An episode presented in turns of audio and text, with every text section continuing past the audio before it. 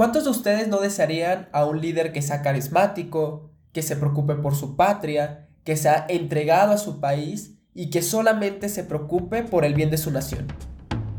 ¿Qué sentirías si te digo que ese tipo de líder era Adolf Hitler? Bienvenidos a Políticamente Hablando y quédate para descubrirlo.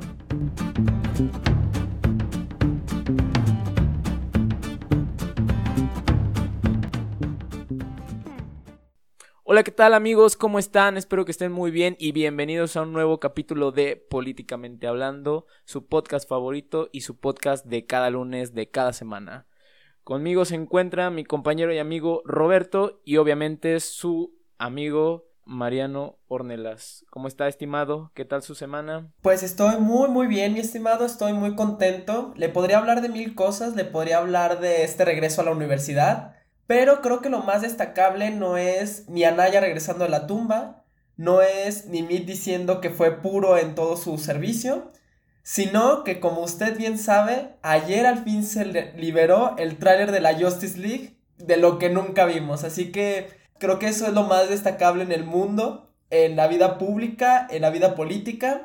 Así que no me queda más que dejarlo a usted, mi estimado, que nos platique de cómo, cómo se siente, porque la noticia que le acabo de decir ya opacó todo, eso sin duda alguna. Pero no me gusta ser envidioso, así que también usted platíqueme qué tal esta semana tan agitada. Así es, estimado, una semana llena de muchas sorpresas, de muchas situaciones que nadie se esperaba. Este tráiler de la Justice League a todos nos nos encantó. la verdad es que nos encantó. Ver a Darkseid fue toda una maravilla. Pero sobre todo a mí lo que me sorprendió fue este nuevo tráiler de The Batman. Eh, yo la verdad era un gran crítico de Robert Pattinson, pero me dejó sin palabras, sinceramente. Aunque pues vamos a esperar a ver qué tal sale, a ver qué tal pasa, porque pues un tráiler puede decir muchas cosas, pero el desarrollo es lo importante, ¿verdad? Entonces, pues ¿Le damos al episodio estimado o usted cómo ve? A mí también me parece excelente que ya leemos al episodio. Al igual que usted, era un poco escéptico del Batman de Robert Pattinson, pero sin duda el tráiler me dejó satisfecho. Así que como usted dice, a esperar que salga la película para juzgar adecuadamente. Pero ahora sí a lo que nos convence, a lo que nos toca a nosotros. ¿Qué vamos a hablar el día de hoy, estimado? Pues el día de hoy vamos a hablar acerca de muchos líderes que pisaron esta tierra, muchos líderes que llevaron a cabo acontecimientos que marcaron la historia. Y sobre todo vamos a hablar acerca de cómo un líder puede envolver completamente a una sociedad y a partir de ese líder llevar a cabo acciones inimaginables, completamente inimaginables, ya sean buenas o malas, pero en este caso son orientadas hacia cosas que verdaderamente tocaron el corazón de muchos a lo largo de la historia. El tema de hoy es algo, va a ser sensible en, en este sentido. ¿Por qué? Porque nosotros en el podcast le hemos estado hablando acerca del régimen que es la democracia. Les hemos hablado acerca de sus virtudes y sus desventajas. Sin embargo, este tipo de régimen no es el único. Existen más tipos de regímenes. Entonces nosotros pensamos, ¿cómo les podemos presentar las otras alternativas de manera que sea sencillo de comprender, que sea sencillo de analizarlo. Así que hemos decidido hacerlo por medio de los líderes, de los líderes que fueron aquellos que tomaron la batuta de esa nación, de ese tipo de régimen, pero sus acciones sin duda son determinantes para el futuro de una sociedad. Y eso es algo que les queremos dejar muy en claro. El llegar a ser líder no solamente se trata de tener poder, no solamente se trata de ser el más grande de todos, ser un líder tiene una gran responsabilidad y creo que es la mayor responsabilidad que puedes tener en tu vida. ¿Por qué? Porque no solamente afectas a tu vida, sino como decía Mariano, estás afectando a muchísimas vidas.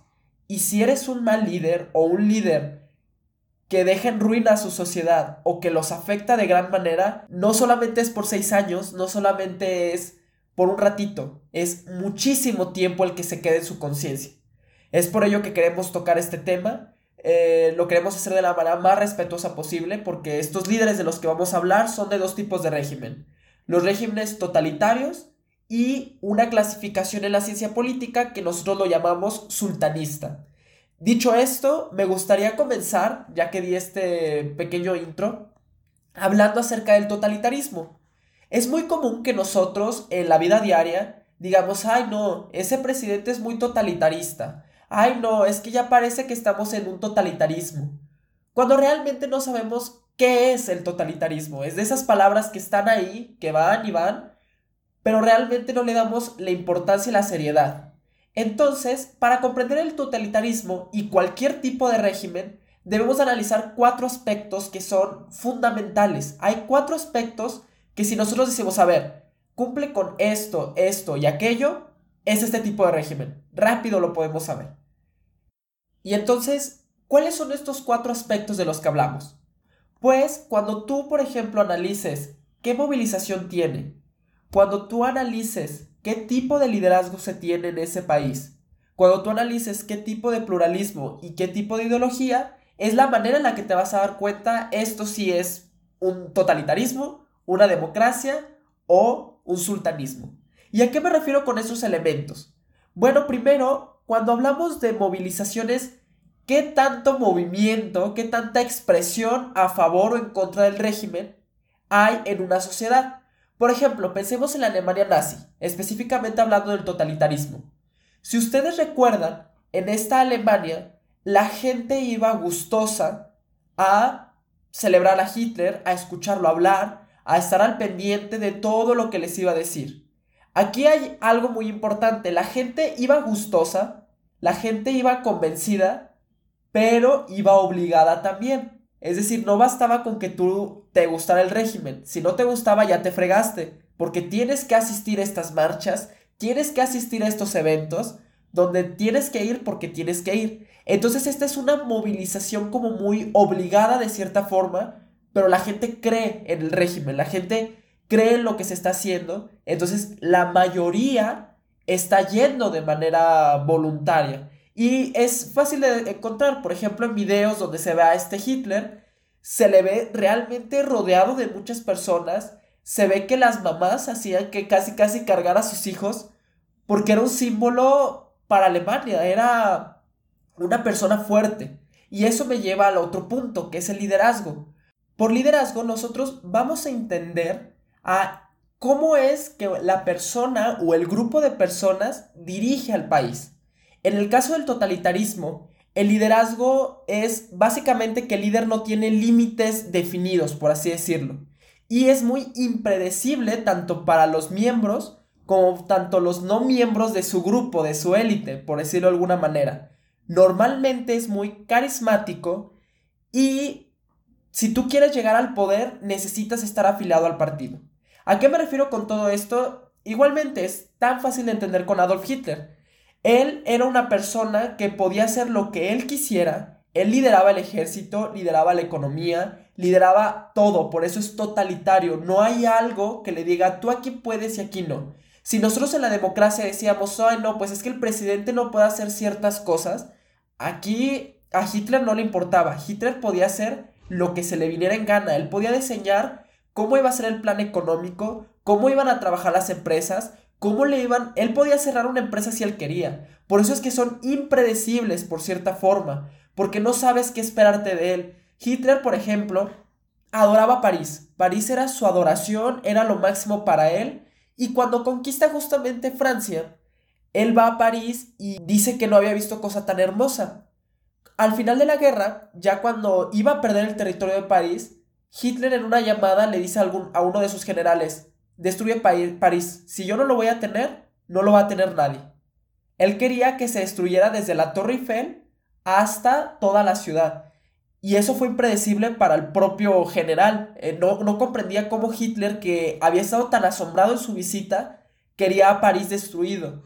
Entonces, él en esta llamada, por si se quedaron con la intriga, le dice, mi Führer, eh, no puedo hacer esto porque sería un crimen para la humanidad sería algo que no me lo perdonaría. Y gracias a este general no se destruyó París, porque la historia hubiera sido totalmente diferente. Hubiera quedado una ciudad tan llena de historia, de arte, hubiera quedado arrasada. Es por eso que los consideramos tan impredecibles. Y como yo les decía en el rasgo pasado, ellos verdaderamente son muy queridos, son carismáticos. Tú los ves y como decía la frase de introducción, son personas que hablan con convicción, son personas que entregan su vida, por decirlo de alguna forma, hacia su país y ellos creen verdaderamente en la causa. Esto es algo muy muy importante en el totalitarismo. El líder cree lo que está haciendo y cree que de verdad lo hace por amor a su país, de verdad significa algo, lo cual me lleva a vincularlo con otro tema, que es la ideología. Aquí la ideología es sumamente elaborada, se, se construyó una ideología que va a ser guiadora de la sociedad. Esta ideología también va a ser utópica. ¿Y a qué nos referimos con utópico? Que es casi casi imposible, pero suena muy bonito. Pensemos en la Alemania nazi, que decían que querían la sangre pura, que querían a un hombre y mujer físicamente perfectos, que ellos eran superiores en todo. Esa ideología es básicamente utópica porque muy difícilmente vas a encontrar gente de sangre pura. Después, excluyendo a todos los judíos, es muy difícil que puedas llevar tus actividades económicas porque pues las naciones se complementan entre razas, por decirlo de alguna forma. Necesitas gente que haga trabajos, necesitas el conocimiento de los judíos, de todas las demás razas. Entonces, si tú cerras todo, ¿cómo esperas que tengas un avance fuerte? Es por eso que Hitler empezó a, empezó a sufrir en la industria, en la fabricación de armas, porque se estaba quedando sin gente. Y entonces empezó a funcionar su economía gracias a que estaba conquistando territorios, gracias a que estaba explotando a los judíos. Pero su ideología era utópica, sin embargo, él creía en ella y él se guiaba gracias a ella. Él, por ejemplo, no podía hacer tratos con comunistas porque iba en contra de su ideología. De hecho, aquí una anécdota curiosa, la Unión Soviética y Alemania habían hecho un pacto de no agresión. A muchos sorprendió que Hitler haya atacado a la Unión Soviética. Incluso el propio Stalin no se la creyó. De hecho, pasó un día para que respondiera al ataque porque no creía que su amigo Hitler lo hubiera traicionado pero se descubrió en una carta que envió Hitler a Mussolini, que era su amigo, le dice que él ya no podía mantener esa alianza porque iba en contra de todo lo que pensaba. Entonces que él no podía seguir haciendo eso y que él sintió una liberación en su alma cuando atacó a la Unión Soviética. Aquí fíjense lo curioso que es que la ideología es tan fuerte en el líder, tan importante en el líder, que atacó a un aliado, por así decirlo, que le costó la Segunda Guerra Mundial gracias a la Unión Soviética fue derrotada Alemania.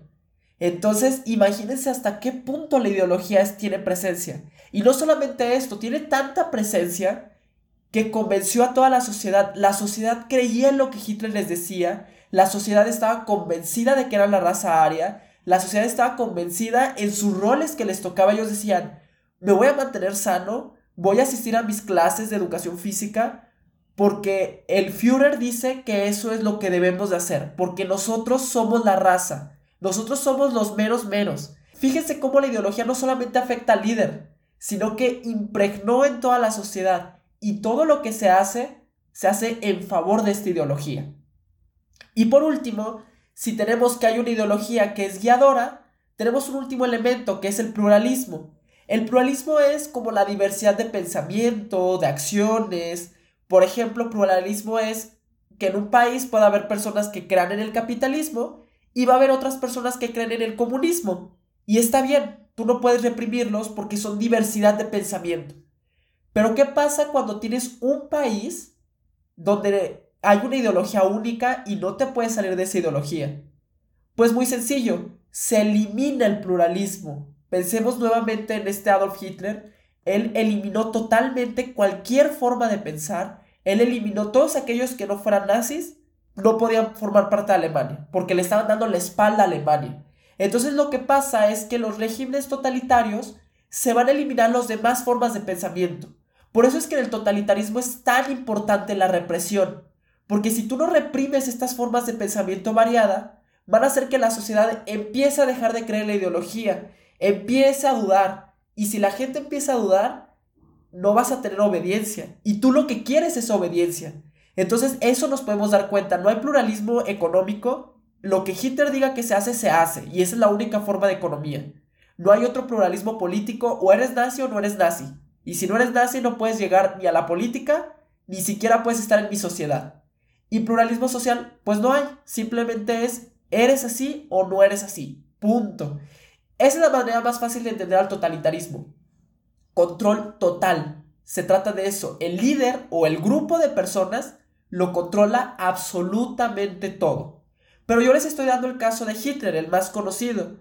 Sin embargo, me parece que hay otro caso que es igual de interesante y pues en ese nuestro experto es Mariano. Así que, ¿usted qué opina, estimado? Sí, estimado, a mí me toca hablar acerca de Stalin. Nada más quería decir como un pequeño comercial acerca de lo que comentaba acerca de Hitler. Hay una película muy padre que representa todo lo que ahorita nos explicó, que lo representa completamente, que es la película de Jojo Rabbit. Si la pueden ver, estaría excelente, les va a gustar mucho, eh, tiene una muy buena narrativa y todo lo que explicó ya Roberto anteriormente queda perfectamente embonado. Pero bueno, ahora sí ya pasando un poquito a el líder que me toca hablar a mí, pues evidentemente es Stalin. Stalin llega al poder de una manera muy ingeniosa y cínica, porque después de la muerte de Lenin, Stalin comienza un plan orientado principalmente en desarticular a cualquiera que estuviera en contra del partido, como, como se mencionaba. Sin embargo, él lo aprovechó para desarticular a sus oponentes que pudieran ocupar el puesto que había dejado Lenin y asimismo, en medio de una serie de conflictos entre los políticos de la antigua URSS, Stalin queda como líder y Stalin sobre todo aprovechaba mucho muchas cosas. Uno era personas que no estuvieran ni de un lado ni del otro, personas neutras. Las personas neutras es un nicho principal para los totalitarios es el nicho principal de donde ellos toman posesión. Luego, después tenemos este liderazgo como parte de un mandato totalitario es inundado fuertemente, como lo mencionaba la autora Hannah Arendt, en una mezcla de credulidad y de cinismo que predomina en todos los escalones de los movimientos totalitarios y cuanto más alta sea la categoría, más impondrá el cinismo sobre la credulidad. Por ejemplo, en el mandato de Stalin, cuando Stalin sentía que ya se tenía mucha confianza hacia él, él inmediatamente los mandaba asesinar, porque pensaba que el poder se le iba a quitar, que él ya no iba a ser el líder carismático de siempre. Y asimismo, como parte de este cinismo, eh, era rotundamente inaceptable cualquier otra opinión, como lo mencionaba ya Roberto, no existía nada de pluralismo, y esto porque significaba una traición a la patria, una traición a la revolución bolchevique, a Lenin, a Stalin, y eso evidentemente significaba la muerte, estimado. A pesar de estas situaciones que vivía Rusia, eh, Stalin era un líder muy carismático, era un líder que apoyaba totalmente el, el partido bolchevique, el partido de izquierda, este, era un líder que, que mantenía mucho carisma con su público y esto era más que nada porque era un líder que no se que no tenía nada de transacción, es decir, era un líder que no negociaba con los demás, sino que tenía ideales muy firmes y estos ideales muy firmes los mantenía evidentemente en el partido, que era como ya también lo mencionaba Roberto, en una ideología. Entonces, pues este liderazgo, pues obviamente también tenía una movilización alta Consecuentemente se tenía mm, muchos allegados a, Stalin, pero como ya lo mencionaba, pues era una desconfianza totalmente. O sea, tú el día de mañana no podías saber si Stalin te iba a asesinar o si ibas a quedar como un allegado.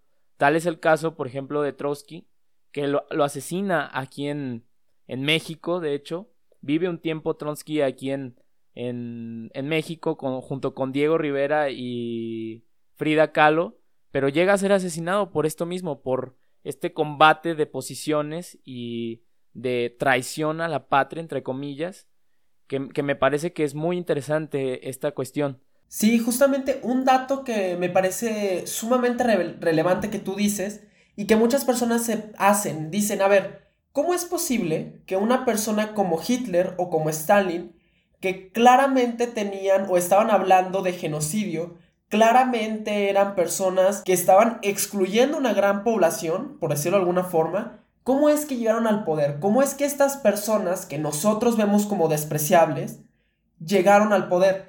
Y, justamente Mariano da un punto clave, que es la masa. A masa, ¿qué vamos a entender? Es todas estas personas, antes se creía que todas las personas ya tenían una orientación política, que decían a los 18 años, ¿sabes qué? Yo ya sé que soy de izquierda, yo ya sé que soy de derecha, y yo me voy a guiar por eso. Pero resulta que no, que autores como Hannah Arendt se dan cuenta que en realidad el ser humano no tiene preferencias ya definidas, más bien se va a convencer tanto por el contexto como por cómo se presenten los líderes. Y si estos líderes se presentaban en el contexto adecuado y con el carisma adecuada, era la manera en la que llegaban al poder. Pensemos que Hitler llega en una época donde Alemania fue humillada injustamente.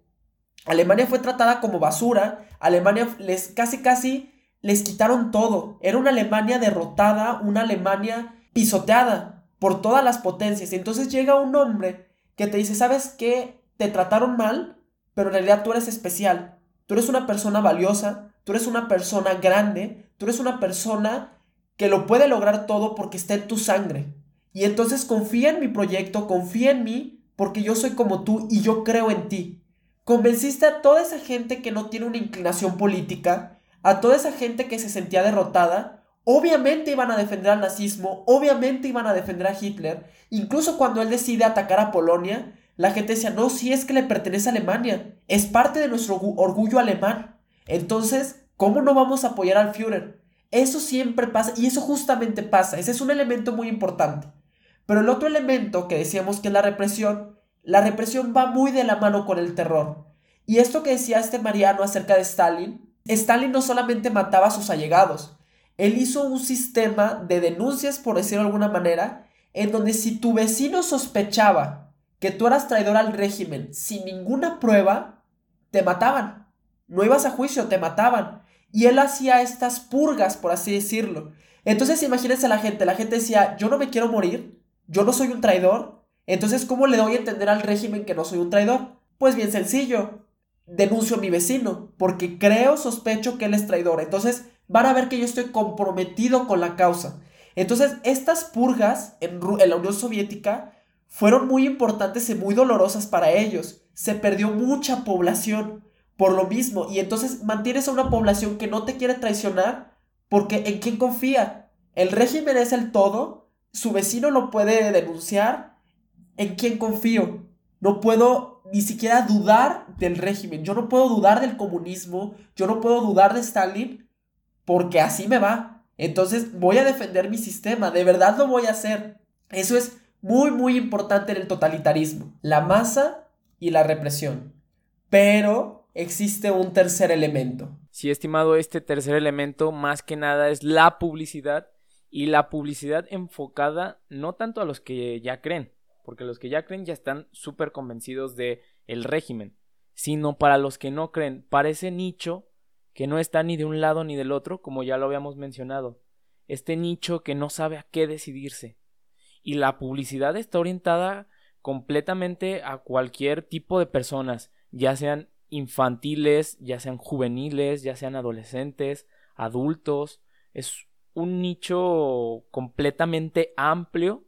Y ustedes si se fijan en, en, en las imágenes de Hitler, de cómo mencionaba al partido, pues eran imágenes muy bonitas, ¿no? O sea, son muy atractivas porque tú ves al niño muy contento de estar como si fuera en un tipo Boy Scout, por así decirlo, eh, que está sonriendo, eh, no sé, como que todo este tipo de cosas te llevan a imaginar que verdaderamente este es el régimen que se quiere, el régimen perfecto, y es un envolvimiento masivo. Eh, a mí la verdad ese tipo de cosas me, me llaman mucho la atención y me lleva mucho a analizarlo completamente cada una de las imágenes que veo acerca de esto. De hecho, qué interesante que dijiste esto, porque ustedes, bueno, quizás lo sabían, pero las Olimpiadas de Alemania, que se hicieron creo que en 1934, fueron una herramienta de publicidad extraordinaria. ¿Y por qué fueron extraordinaria o por qué podemos decir que es extraordinaria? Porque Hitler aprovechó esas Olimpiadas para demostrar al mundo, Alemania se recuperó, ustedes nos dejaron hechos basuras, pero ¿qué crees? Nosotros nos recuperamos, somos una nación fuerte. Ahí cuando llegaron los países, llegaron y estaban las calles impecables, la gente impecable, los deportistas estaban súper bien entrenados con la intención de decir, somos la raza aria. Y querían darle esa impresión al mundo. Y no solamente utilizaron la publicidad para eso, con decirles que lograron engañar a la Cruz Roja cuando visitó uno de los campos de concentración judíos, hicieron un video, y bueno, donde hicieron la inspección, donde parecía que a los judíos los tenían casi casi en santuarios, donde les daban educación, donde los cuidaban, eligieron a los judíos más sanos para mostrar que Alemania no era cruel. E incluso los soldados alemanes creían en ese video. Muchos soldados alemanes no sabían lo que se le hacía a los judíos. Les dejaban con esta impresión de Alemania los está cuidando. Nunca supieron y ya hasta el final de la guerra las torturas y las formas en las que los mataban. Eso es muy interesante. Y se vuelve aún más interesante cuando qué pasaría si yo les dijera que Apple hace exactamente lo mismo que los regímenes totalitarios. Suena fuerte, ¿no? Pero no, no hace lo mismo en el sentido de matar gente o algo así. En el sentido de la publicidad. Un comercial de un iPhone no es para la persona que ya tiene el iPhone. Incluso se nos decía mucho de niños, es que Apple te viene un estilo de vida. Sí, justamente a quien está tratando de convencer no es a sus usuarios, es a los que no son sus usuarios. Es a decirle, tienes un iPhone, tienes un estilo de vida, es el mejor sistema operativo, nadie nos va a poder igualar. No es para sus fieles que le compran el iPhone 10, 11, 12, 13, mil. Es para los que no creen en Apple. Justamente, y eso es una técnica de marketing impresionante y sale de la política y se plantea ahora en el mundo comercial. Y, y, me parece muy interesante analizar ese tipo de cosas. Pero ya dejando de lado acerca del marketing y este dato curioso, que ya lo pueden sacar para alguna plática para sonar muy interesantes. Pero dejando estos datos curiosos de lado, entonces, ¿qué podemos decir del totalitarismo? Pues como les decíamos, el totalitarismo es lo quiero abarcar todo, todo está para mí, y tiene estos elementos tan importantes como lo es aprovecharse de la masa, como lo es reprimir, y sobre todo la publicidad que se hace. Recuerden, es para los de afuera, para los que no creen en mí. Sin embargo, muchos de ustedes podrían estar pensando, bueno, ya se va a acabar el capítulo porque nos acaban de hablar de los dos peores líderes que ha tenido la historia mundial. Pero hay algo muy curioso, hay otros dos líderes que fueron iguales o peor que los que les mencionamos y casi no son muy conocidos. Pues porque si nosotros les dijimos que Hitler y Stalin estaban enamorados de su país, que lo hacían por convicción, ¿Qué pasa cuando tu líder no tiene otra motivación más que él mismo? ¿Qué pasa cuando lo hacen simplemente por sus meros pantalones? Bueno, justamente este planteamiento es lo que da origen a clasificar a un tipo de régimen como sultanista. ¿Y cómo es el sultanismo? Les voy a explicar esto. Y lo voy a hacer mediante el caso de alguien que se llama Trujillo aquel personaje que fue presidente de República Dominicana durante la época de 1930 hasta más o menos 1961. Dicho esto, ¿quién es Trujillo? Trujillo fue un líder que tristemente ha sido de lo peor que ha existido en la humanidad. ¿Por qué?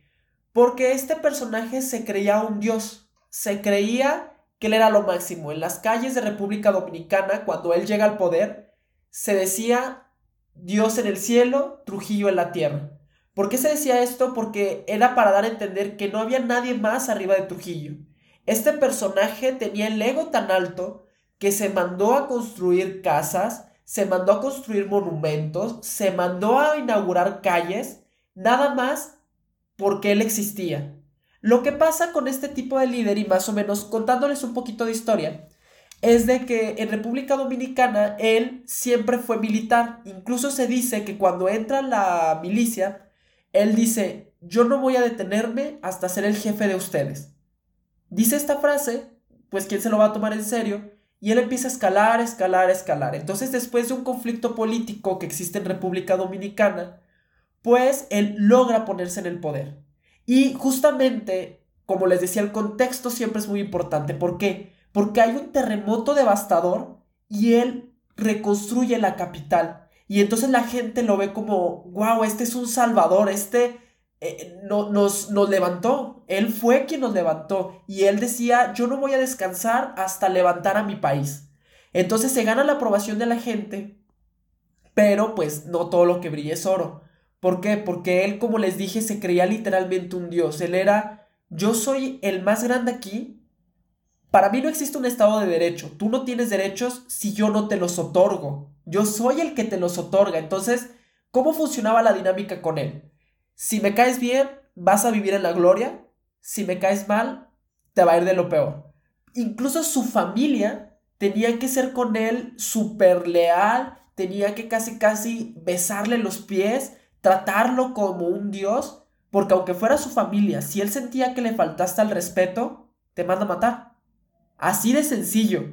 Entonces, esto lo podemos identificar con los regímenes sultanistas. Yo les acabo de contar una mínima cosa lo que hacía. ¿Por qué? Porque él no se enfocaba en movilizar a cada ratito a la gente. Él no se enfocaba en decir, ay, vamos a hacer una marcha para apoyar a lo que hicimos. No, él ciertas fechas del año movilizaba gente para celebrarlo a él, para adorarlo a él. Imagínense que era como que viniera el Papa. Él era Dios mismo en la tierra, por decirlo de alguna manera. No solamente esto, lo que él sí movilizaba mucho era sus grupos paraestatales, es decir, gente que no es ni del ejército ni de la policía. Es como sus hombres personales, por así decirlo, para ejercer violencia. ¿Qué pasaba si eras opositor de él? Si tú decías, ¿sabes qué? Trujillo no me cae bien.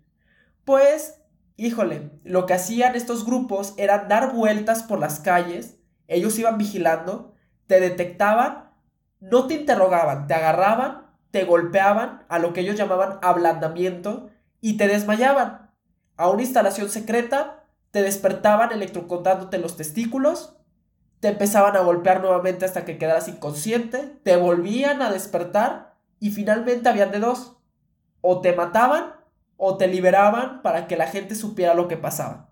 Y no solamente esto, te tomaban fotos, te grababan videos, porque si te mataban, necesitaban dar cuenta de cómo es de que actuaban. Entonces, fíjense lo que hacía. Incluso Trujillo, no se sabe por qué, pero se cree que odiaba a los haitianos. Entonces hizo una masacre de alrededor de casi 2.000 a 4.000 gente o migrantes de Haití porque no los quería en su isla. Entonces, e, este personaje es, quizá no se habla mucho de él, porque justamente es de un país más pequeño, pero fue muy cruel. Y aquí lo peor de todo es que, por ejemplo, nosotros decíamos, está en Latinoamérica, que no Estados Unidos es el salvador de todos los países que cuando detecta injusticias va a ayudar. Estados Unidos lo apoyaba. ¿Y por qué lo apoyaba? Porque él se declaraba anticomunista. Entonces inicialmente Estados Unidos era como, yo no veo, yo no escucho, no pasa nada, él es anticomunista, con eso ya alarmamos. Dicho esto, como les decía, su liderazgo es sumamente impredecible, sumamente personalizado. Haz de cuenta que no existe el Estado, yo soy el Estado. Si ese avión se supone que es de República Dominicana, muy triste, ese es ahora mi avión. El liderazgo es, si tú me tratas bonito, si tú me alabas, te va a ir bien en la vida. El pluralismo, pues como se habrán imaginado, aquí es curioso a él, mientras no me afecte, no te hago nada. Si tú, por ejemplo, eres un empresario y no me ha llamado la atención tu empresa, tú puedes seguir trabajando normal. Pero, ¿qué crees? Si un día Trujillo dice, esa empresa de plátanos me gustó mucho, ahora es mía. Ya, ya te fregaste. Igualmente pasaba con lo social. Lo social, mientras no le afectara a él y mientras lo adorabas, está bien, no pasa nada. Esto es todo mientras, como se dan cuenta, las cosas giran en torno a ellos. Todo tiene que ser, yo importo, nadie más importa, todo es mío. Y sobre su ideología, como les digo, pues no tiene una ideología. A él realmente no, no había escrito algo que dijera, vamos a llevar a República Dominicana a ser la raza aria, vamos a llevar a República Dominicana a que no exista la desigualdad. A él le valía eso. Él no se justificaba por una ideología. Yo soy Trujillo, yo lo digo, punto. Así se hacen las cosas. Eso es un régimen sultanista y por eso tenemos que evitar a toda costa. ¿Por qué? Porque quizá ni siquiera era carismático. Quizá le cayó bien a la gente al principio, pero después no era carismático y aún así él seguía en el poder porque se me antojó, porque quise y porque puedo. Y como les dije, es tan feo este tipo de líderes.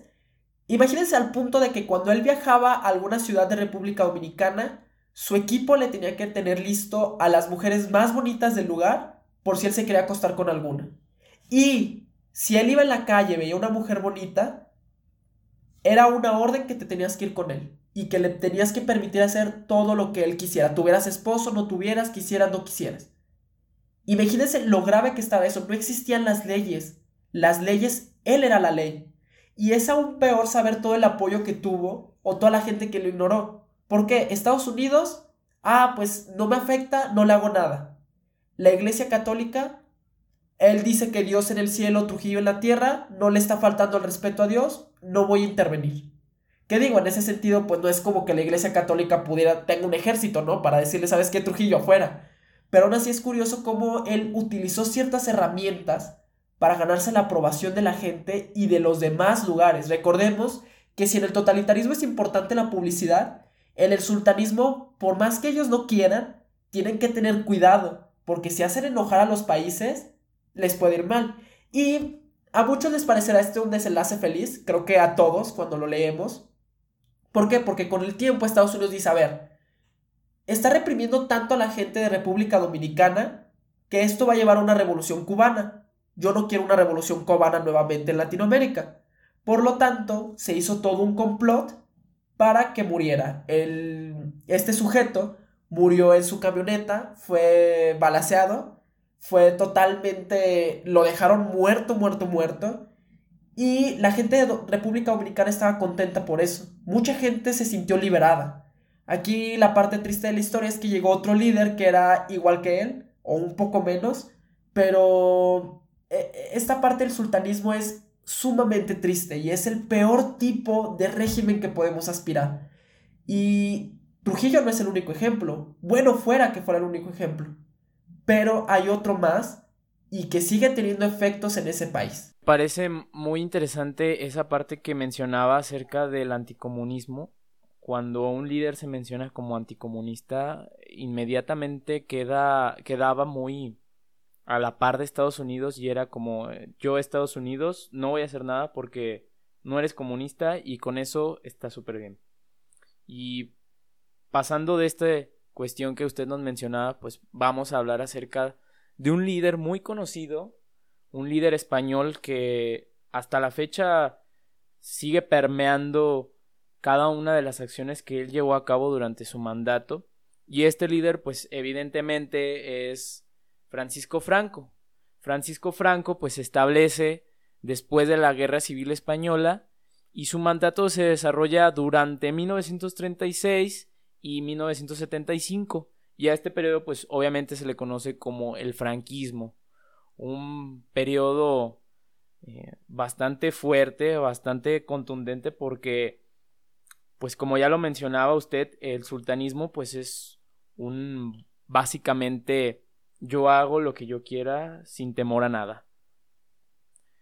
El ascenso de Franco, pues igualmente muy parecido también a lo que a lo de Trujillo que usted ya nos mencionaba, estimado, pues llega a partir como de este antecedente militar y siempre fue muy destacado en la cuestión militar, siempre tuvo altos mandos, este llegó a dirigir la Academia general militar Zaragoza, estuvo participando activamente en, en, muchos acontecimientos militares en España y después de la, de la, Guerra Civil Española es cuando él se establece como el, el mandatario y de hecho se le llamaba como el generalísimo.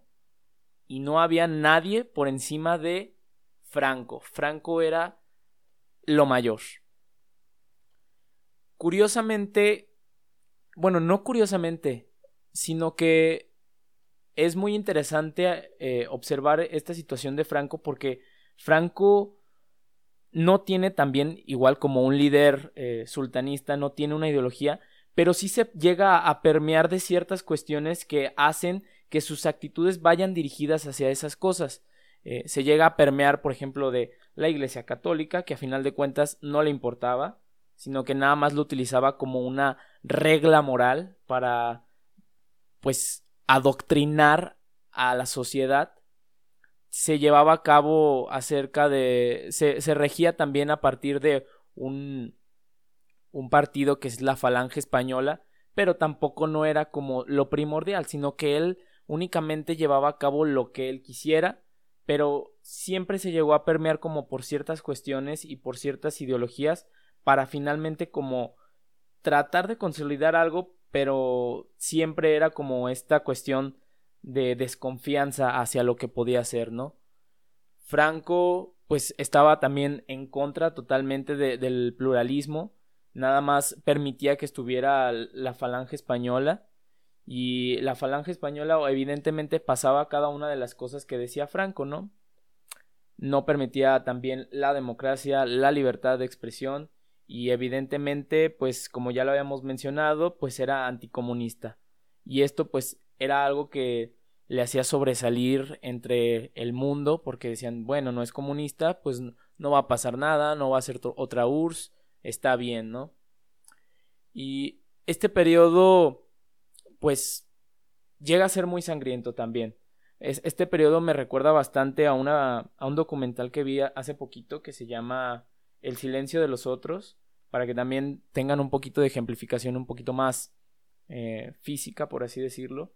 Eh, este documental habla acerca de cómo estas cuestiones, de cómo estas situaciones, de cómo estas acciones llevadas a cabo por Franco siguen permeando hasta ahora en la sociedad española. Porque después de todo el periodo de Franco, llega al poder el... ¿Cómo se llama? A ver, déjenme recuerdo. Llega al poder Juan Carlos I, sí, Juan Carlos I llega al poder y Juan Carlos I comienza como a, a democratizar un poquito más España, ¿no? Sin embargo, la élite española que estaba a cargo durante el franquismo llega a meterse, a inundarse y empieza una ley de donde no permiten llevar a cabo juicios políticos a políticos que estuvieron durante el franquismo. Es decir, ellos quedan salvaguardados y nunca se les va a castigar por nada del mundo. Entonces, muchísimas personas que sus papás murieron durante el franquismo, que no saben en dónde está el cuerpo, pues quedan completamente desprotegidos. Y es bien interesante y muy conmovedor, la verdad, ver adultos mayores eh, llorando porque no tienen los restos de sus padres, porque no saben en dónde están, porque también se les quitaban a sus hijos, a las, a las mujeres que estaban embarazadas. O sea, era una cuestión completamente horrible. No, no encuentro otra palabra para describirlo. Es una cuestión súper horrible y, es muy conmovedor ver estas, este tipo de imágenes. Eh, personas que, que, fueron castigadas por querer eh, implantar la democracia en ese país pues es algo que te conmueve bastante y que te lleva a, a pensar muchísimas cosas. La verdad a mí este es uno de los temas que, me tiene muy atónito y, y, yo creo que a lo mejor lo están sintiendo ahorita porque pues tan solo en las imágenes que pasan durante ese documental pues tú puedes observar que en las lápidas de las personas que murieron pues dice murió por la libertad y la democracia. Imagínense ver tu lápida y que sea murió por la libertad y la democracia. A mí la verdad es algo que, que me llena completamente porque gracias a esas personas es lo que España es hoy día. Gracias a esas personas, hoy España puede tener una cierta libertad y una cierta democracia, que a lo mejor no consolidada, pero a, ese, a esas muertes es a las que se les debe y sin embargo no hay nada de justicia contra esas muertes. Entonces, esta parte del sultanismo es una cuestión horrible y como lo mencionaba Roberto, las represalias son completamente fuertes, las represalias son cosa que uno no entiende, cosa que si tú lo piensas profundamente y si te lo interiorizas y si lo tomas personalmente, uno no sabría qué hacer uno no sabría cómo responder a este tipo de situaciones. Eh, no sé si usted quiere agregar algo, estimado, algo que a lo mejor se me pasó o algo que, que, podría aportar también a esta plática porque la verdad eh, eh, me, me, llena bastante, pero también no me gusta como mantener yo solo el micrófono. No, estimado, pues yo soy en realidad el que a veces se pone a mantener demasiado el micrófono porque me emociono con estos temas. Pero como tú dices, y incluso mientras te escucho, es decir, yo ya había leído de este tema, justamente preparando el episodio y justamente en la universidad, pero cada que lo escucho, y no sé si le pasa a usted, sientes como feo en el corazón de cierta forma, es decir, te sientes desanimado porque te preguntas cómo es posible que existan líderes así, líderes que tengan el poder a su voluntad, a, lo que ellos quieran y nadie los puede detener. Y te pones a pensar en todas esas personas y dices, ¿cómo puede ser posible que alguien muera por querer vivir libremente? ¿Cómo puede ser posible que estas personas hayan dado su vida y quizá pasaron muchísimos años hasta que existieron los frutos. Y después es todavía más doloroso pensar cuántos de nuestros líderes actualmente no hacen estas prácticas en secreto. Es decir, el sultanismo es público de cierta forma, el sultanismo es la corrupción total del sistema, pero yo me pongo a pensar cuánta gente no muere el día de hoy por justamente esto, querer luchar por su libertad, cuántos no mueren por un mundo mejor, ¿Cuántos no mueren por lo que creen? Entonces eso normalmente a mí me deja muy triste, me deja siempre reflexionando, pensando cómo es que nosotros, que somos los líderes del mañana, a final de cuentas nosotros somos los que tenemos la oportunidad de hacer un cambio en la trayectoria o ser de lo peor. Entonces es, a mí siempre me ha parecido muy doloroso estos temas, eh, me parece incluso doloroso cómo es que no solamente se trata de la muerte, no solamente que eso es como lo peor, pero también se trata en que nunca vives libre realmente. ¿Por qué? Porque, por ejemplo, este Franco era en la escuela de decir, la mujer va a ser educada para tal cual satisfacer al hombre y hasta ahí hacer la mujer perfecta. Él la llamaba la mujer española o la familia tradicional. A él así lo llamaba más o menos. Y tú, hombre, solamente eres una máquina, por así decirlo, de producir dinero Tú básicamente lo único que haces es trabajar en las fábricas por el franquismo, para el franquismo, para que saques una mejor España. ¿En qué momento nos transformamos en máquinas de trabajo? ¿En qué momento ya tenemos un destino predestinado? O sí, ya estamos predestinados a algo. ¿Y en qué momento pasa eso? ¿Y en qué momento una persona es la que nos decide, tú haces esto, tú no? ¿En qué momento ellos se vuelven incluso un dios? pero un Dios que no te da libertad, un Dios que Él ya decidió todo lo que tú vas a hacer y punto, y es lo que Él se hace.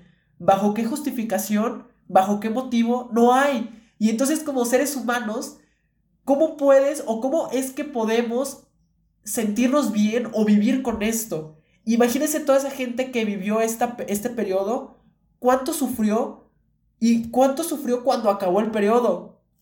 Porque una, una cosa es vivir en shock por lo que todo lo que está pasando que no te pones a pensar, esto está mal, esto no está bien, sino que como lo vives día a día, es como, ¿sabes qué? No tengo otra cosa más que pensar que sobrevivir. Y ahora imagínate cuando viene un periodo de calma y pensar todo lo que te ocurrió, todo lo que viviste, eso está muy difícil. Y, y, viviste todo esto y ¿qué crees? No hay justicia para los que te lo hicieron. Ellos siguen podridos en dinero, ellos siguen libres, ellos mataron a tu familiar y pueden estar viviendo a la casa de la otra cuadra. Así de sencillo. Entonces, debe ser algo muy difícil. Y, y esa es la reflexión que al menos yo doy antes de cerrar este episodio y que tú, estimado, nos puedas dar tu, lo, lo que piensas. Es muy triste saber, la historia nos sirve para saber nuestros errores también, para no cometerlos. Sin embargo, ¿cuántas cosas sí se siguen repitiendo? Y entonces es cómo luchamos contra ellos. Si ya tenemos este conocimiento, cómo luchamos de maneras reales. No quedarnos en el discurso, no quedarnos en el, ay, qué feo, la desigualdad. Sí, pero ¿y luego? ¿Qué mecanismo sigo? ¿Cómo la reduzco? ¿Cómo administro los problemas? Eso es muy importante, no quedarte solo en el discurso, no quedarte en qué tristeza, sino cómo actúo. Sí, yo ya nada más para concluir un poquito e, esta plática, que se puso muy buena, la verdad, se puso muy interesante, había cosas que yo no sabía y creo que los dos eh, eh, aportamos bastantes cosas que me parece que son muy enriquecedoras para este episodio. Nada más como conclusión, fíjese que algo muy interesante que noto en estos dos ejemplos, estimado, es que la misma historia o la misma sociedad, más bien, ha tratado de oscurecer estos pasados.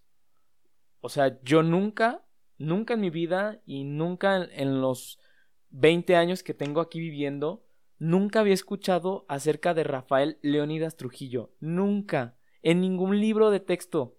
En ningún libro de texto lo había escuchado, lo había leído. Nunca. En ningún video de History Channel. Nada. De Franco, pues lo más simple posible se había escuchado.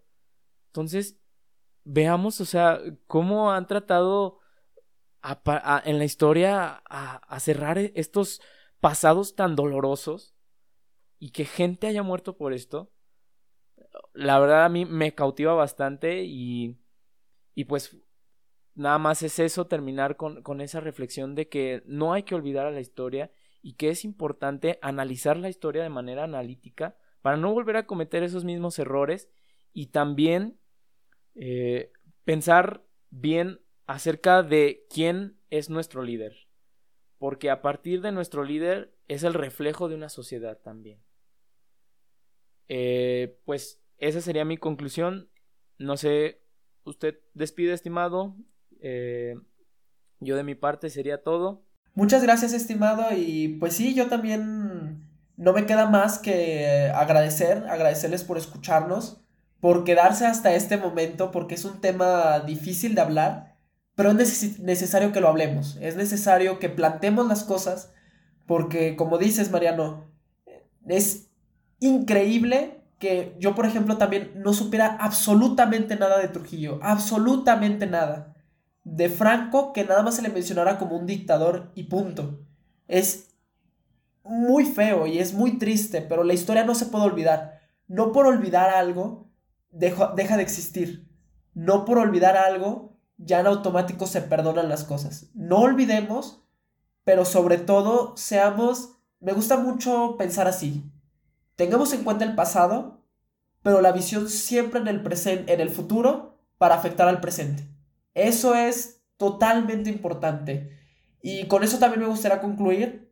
Les agradezco mucho por estar con nosotros. Ya casi pasan dos meses desde que lanzamos nuestro primer episodio. Estamos muy agradecidos con ustedes y esperen sorpresas para cuando cumplamos nuestros dos meses juntos. Así que esto fue un episodio políticamente hablando. Muchas gracias por estar aquí. Thank you.